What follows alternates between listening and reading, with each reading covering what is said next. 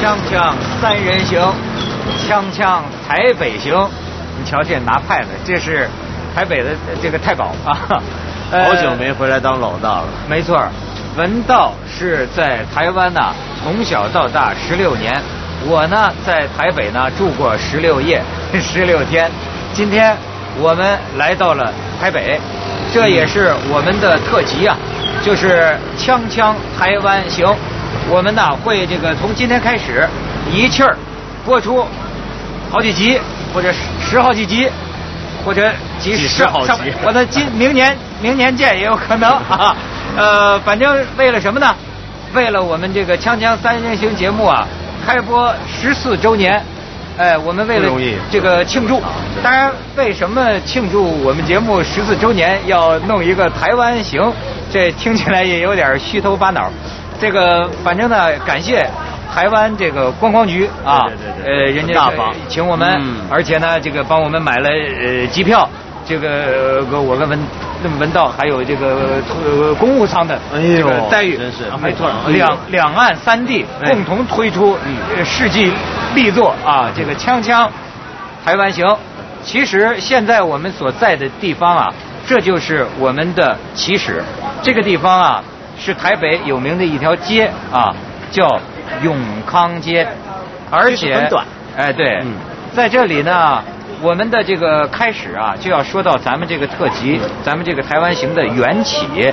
我们在台北啊，有一个大哥，哎有一个老朋友，嗯他的名字呢叫舒国志，给大家介绍一下。哎，舒哥，舒哥，舒哥，舒哥，看见舒哥跟我们站一块儿，大家就知道他是高人了啊。 哦这个文道介绍一下跟舒哥的缘分舒。哥，我大概我们是九六九七年认识的，大概是。那舒哥呢，是台湾最有名也是最好的散文家之一，我想在大陆已经很多人都读过他的书都知道。那但是其实不只是散文家，他首先是个生活玩家。哎，啊大家平看背着这个背囊，永远的啊。永远一副在路上的感觉啊。对对对然后他是过去是以写旅游文学闻名，没错到后来呢，在台湾这几年呢，这南北到处跑，那么写了很多关于台湾的风土人情、街边景物都非常动人。对那于是现在大家都觉得到台湾要旅游、要逛什么地方、要了解台北，没有一个带引导你的导游会比舒哥更好。所以那我们为什么很幸运认识他？舒哥，我说我们这次的这个缘起啊，其实导源于啊，去年还是前年，舒哥领着我们一些外地来的，甚至外国来的朋友，哎，游了一趟这个永康街。嗯那一次啊，给我留下非常深刻的印象。所以我说，我们这次头一集就让舒哥，就像那次一样，领着我们逛一次永康街。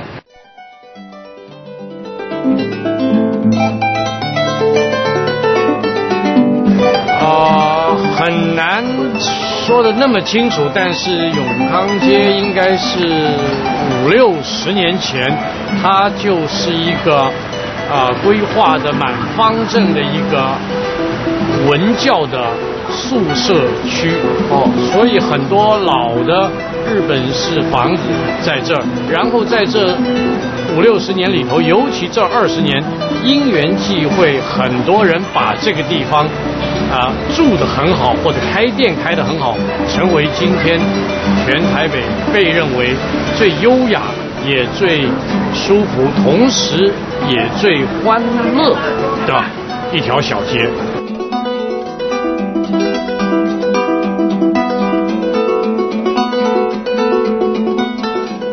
这这里有一个衣服店，她应该是从北京啊、北京姑娘大概是嫁到台湾来啊北京姑娘对对对对对，北京姑娘是哦，哦那然后那么也看一下，也也也也弄得很不错，好像你看一下，你你能破门而入吗？可以可以。可以破门而入我但我我不算认识她，但是可以。但是天好下像是这一条街的对。 这个广东的啊头，等一下，天下谁人不识舒哥？因为舒哥说你们这个店是从北京搬过来的，不是北哎不京是挑衣服挑过来的，不是我们是自己设计的，所以说你在那边请人对对对用那边的材料，那边的缝工啊。在那边绣花啊什么的。哦，在北京绣的花。你也在北京住过，对我本身就是在北京。你是北京人啊哎呐？哦啊对呀、我嫁过来的。哦啊，那现在是不是让你回北京，你都不愿意回去了？不会这里生活太舒服了。也不会啊。探你亲还得不觉得回去北京生活不方便吗？呃，我觉得两边其实不同的感觉。怎么不同我呢觉？得北京现在变化也很大，当然大在哪儿呢？大在哪里啊？嗯，我觉得不管是城市建设呀，还是各方面人文呐、都有一些改变呐、啊北京就是，比如说像这样的街道，就是你街上开个店，你走走两步就到对面。嗯嗯，在北京现在不可能有。比较少一点。不过三里屯什么的，不还是哦，你回北京还到三里屯去 泡吧？会啊会啊啊，你是去吗？看看对啊嗯哎呦，真有意思。三里屯算是比较例外的，少数那几条街了。对对对。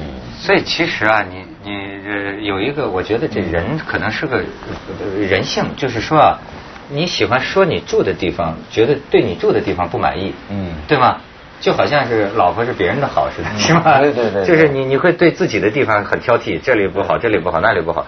但是你你对别的地方，你总容易觉得人家好，是吗？就是吧等于我在北京碰到一些老外，有的是三藩市来的，是我然后他说喜欢上北京，我说去你的三藩市对住挺的好多好啊，对不对？San Francisco，你跑来北京干嘛？他说怎么会？北京充满动感什 么的。对 哎，那你就是所说的大陆新娘了。对啊，嗯哎，在这儿受歧视吗？ 当然不会 哎赶快说不会。 对对，真的是不会，是因吗嗯为这边的我觉得民风啊，比较人比较和都善比较和善，对对对，人都比较友善，嗯生活而方且便。对会不会你会不会觉得在台北比较安全些，可能更安定些，嗯，更安定些呀、就比较。比如说在北京的话，会不会有人？我听到一些朋友在两边都住过，就觉得在北京担心的事儿会比较多，住下来。生活节奏比较快吧。 啊，北京生活节奏快。对，相对比较快。对，实际现在台北是桃花源，这好你知道吗奇怪它这它好它奇怪它很悠闲，因为我跟有你感觉啊。我我是十五六岁前都住在台湾，啊我们那个时候是反过来觉得台北节奏好快，嗯然后北京好慢，嗯，一下子倒过来。他后来快了以后，他加的更快。这里村庄化，因为第一人口没有再增多，嗯小孩也不忙着生，就很多家庭，对，台北四五还十在鼓励岁什么夫妻两个出来逛，慢吞吞的，嗯还开始染上了一个骑自行车的恶习。他觉得，哎，这个路这么宽，我就慢慢骑。其实自行车在任何地方都给人添麻烦，啊那这些他都有。他觉得有的时候还要出去啊慢跑，公园好像也有一点。对，那你们倒也没想再扩大生意啊，或者是像刚才他说的，就是你现在很多在大陆有关系的，不都回大陆去去挣钱吗？对啊投资啊，跟开商跟了北京的亲戚朋友嗯合作呀，你你你没有这些想法的嗯，目前还没有。嗯啊？你觉得就在台湾挺好。哎，对，不错。嗯，对，蛮安定的。人呐、就得知足常乐，对 吧？ 那谢谢了，谢谢啊，谢谢谢谢谢谢谢谢， 谢谢，很高兴。嗯，谢谢谢谢。看看地产行看看这里的想买楼了价格，看看这里的价格啊，这里这里的一般的呃店面的价格是是租金是是是多少？就是说三点三点四九三点四九平方米的这个店面，两两万多人民币一个月啊，八平米四点多啊，四点多平，四点多平乘三点三就是十几三十五平米啊，十五平米，十五平米就对面这个哈、大概两九十平方米，五百多万人民币，也是北京豪宅。对够呛 嗯，这是这个街吗？永康。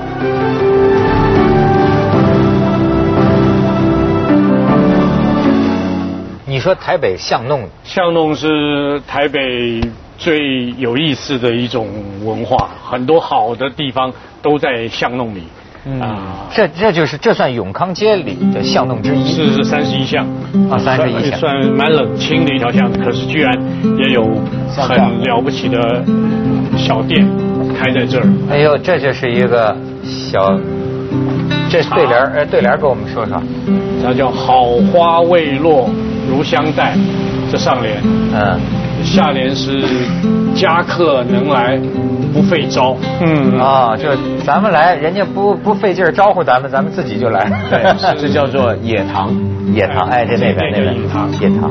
陶冶性情的哎呦冶。野塘它就是啊、幽处在一个小胡同里头，一个很妙的小店。嗯啊我我我，而且它是啊、卖茶叶，卖一点茶的器物，然后有很多的茶的历史，尤其是台湾茶的这个小小的展示。啊、它不是茶艺馆，但我都在这个地方叨扰他一杯茶。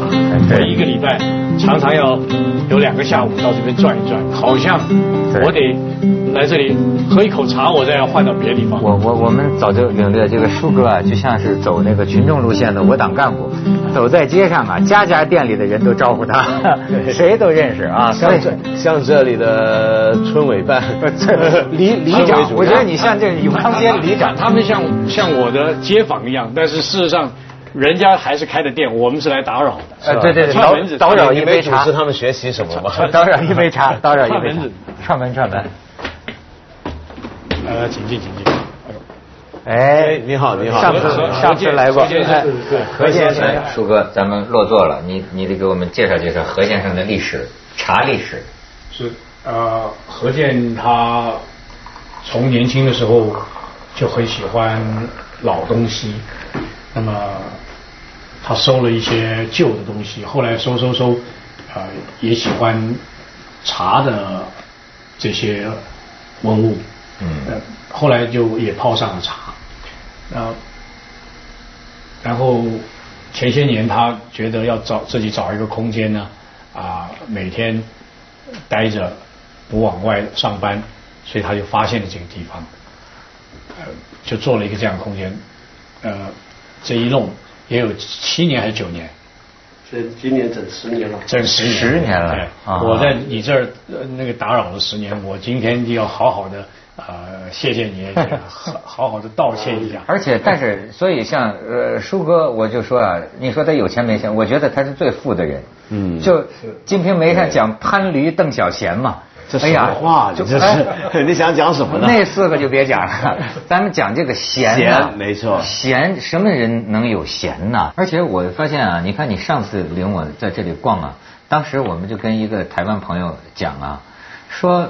你说这个到到到台北，包括到永康街啊，嗯我们都会有一种觉得这个幽静的感觉。虽然时不时有这个机车、摩托车那的是上下班时间呃，对。但是对于呃我们境外的人来说，都已经觉得这像个世外桃源了。对对，台北。嗯。所以不是说现在开放什么自由行嘛？嗯。每天有人员的这个什么限额嘛？那天我们聊天儿，哎，有一个北京的朋友就说说，其实我觉得，呃，这个台北政府就不应该增加这个名额。嗯。因为他会他会有这种感觉，他觉得正是，呃，比如说像香港的尖沙咀，对吧？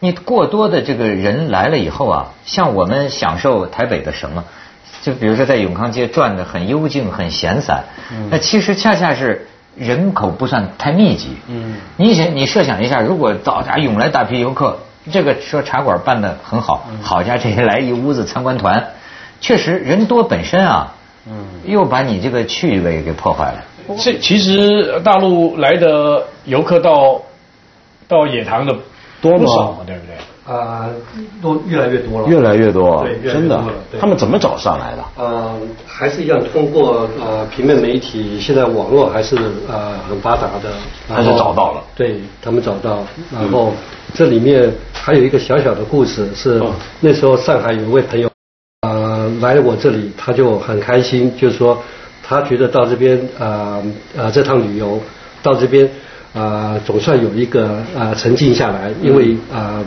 呃第一趟来他总是呃想要想要看想要感受很多东西，然后到我这边，他总算静下来了。嗯，他就感叹感叹的说，呃，在上海现在呃，他们这些年轻人，因为他的呃经济力不呃不是很不不是很强的，所以说他觉得现在的呃，包括茶叶也好，包括器物也好，在国内普遍有个现象就是。呃，对于所谓茶的品味啊，他们是呃向往之而得不得不到，嗯啊，心向往，可是不容易得到，因为呃要付出的代价太高。嗯，那我我就跟他讲一个我自己的经验，我说，呃，这个只是在茶里面的一种品味的方式啊，那我是我觉得就是说，刚刚文涛兄也讲，就是说最好的茶是最合适的茶。嗯。然后，如果你啊、呃一个月的伙食，你就买那啊呃几两茶喝，那呃呃其他的呃开销都都都都节制住了，那个也不是对的事情。所以我说，如果说你到乡下去，呃，一个老太太呢，她亲手在家住家附近摘了茶，嗯，然后呢，用一个炒过菜的锅子呢，还带了油气的，她啊、呃她们就把茶叶轻轻的就就把它炒熟了，然后你到的时候满头大汗，他说：“哎，小伙子来喝喝碗茶。”啊，用一个也不怎么的，也不是明，也不是清的，就是啊、呃在初碗呃对，在农家出啊，对，嗯，啊，如果说你能够把那碗茶，可能带着一点的植物本身的呃处理的不是很呃精精到的那种样子一个草杂腥气味那样对子，嗯或者是有一点点呃锅子残留的油气，你把那些气都略过了，那些滋味都略过了，那个杂气都略过了，你喝到的是自自然然的这样子的一个茶滋味。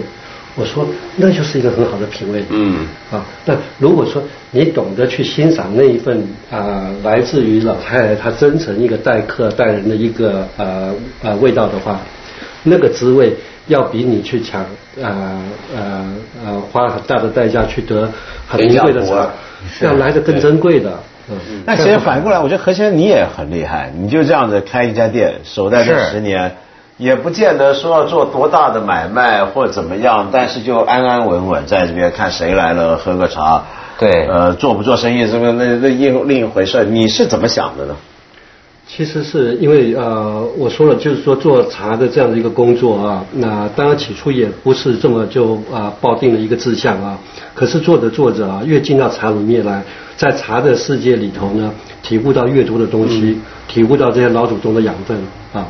然后啊、呃长时间下来呢，啊、呃、也就是大概主要的做在家里面做研究工作，做了二十年以后，然后呢，把工作室啊茶博士啊啊，分别把工作室啊、在这边啊放、放到这个地方，主要是想把过去体悟的啊呃呃东西呢，嗯，啊、当然我们主要养分来自于啊啊、传统，来自于过去，嗯啊那呃在二十一世纪呢。它是不是啊、这样子一个老调的东西啊、嗯调性的东西，那是不是还符合二十一世纪的嗯啊、呃人类的需求，或者是啊、到了二十一世纪，其实人更需要茶。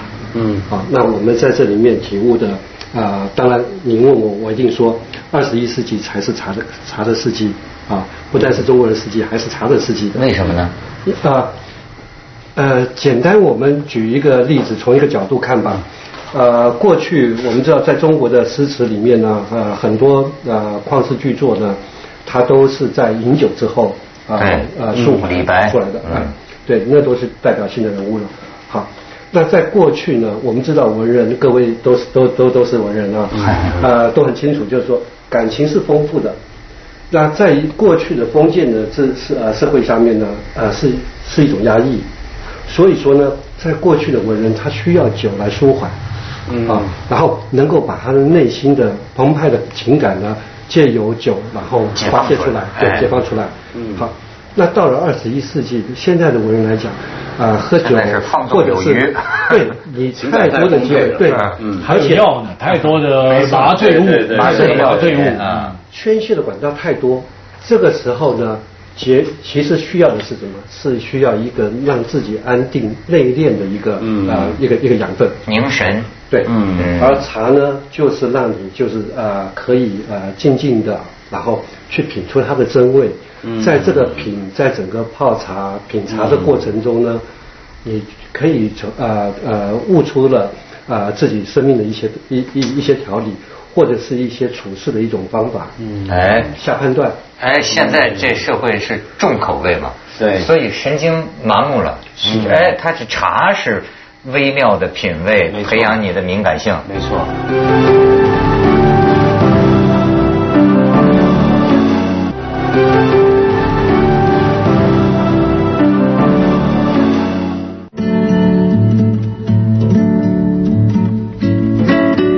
这这概念没听说过啊啊，你虽然没听说过吗对，对我公平贸易我多老，我就知道不公平的贸易。嗯，这这个很融融，很很很舒服。这个羊毛啊，羊驼毛编织日记，就说有头羊是安多尼亚女士的一天。哎呦，我开始还以为他这个日记，我开始还以为安多尼亚女士是一头羊呢，她是拟人的，那半天不是。但但这个康街已经已经开始了，哎，哎，他所谓永康街是包括了这个这几条街的概念，包括这几条街这几个小巷子是吧？对。跟这个干的番茄，这个叫面具，常戴到脸上，哦两个眼哦啊像个面具像个面哦具面包。它有你去谈谈那个草鸡二二手书店，他们虽然是二手书店，可是他是很爱设计的。这是新的一个店，哎呦，这猫这盯着盯盯盯盯着我呢嘛。豆皮，豆皮，你看豆皮，为什么叫豆皮呢？脾气大，就是它很有特点。漂亮，为什么叫豆皮啊？长得像，颜色像。名字起得好，对，它简朴，但是看着很舒服啊。而且每天晚上就有几个固定的好多人会到这边坐一坐，讲点话。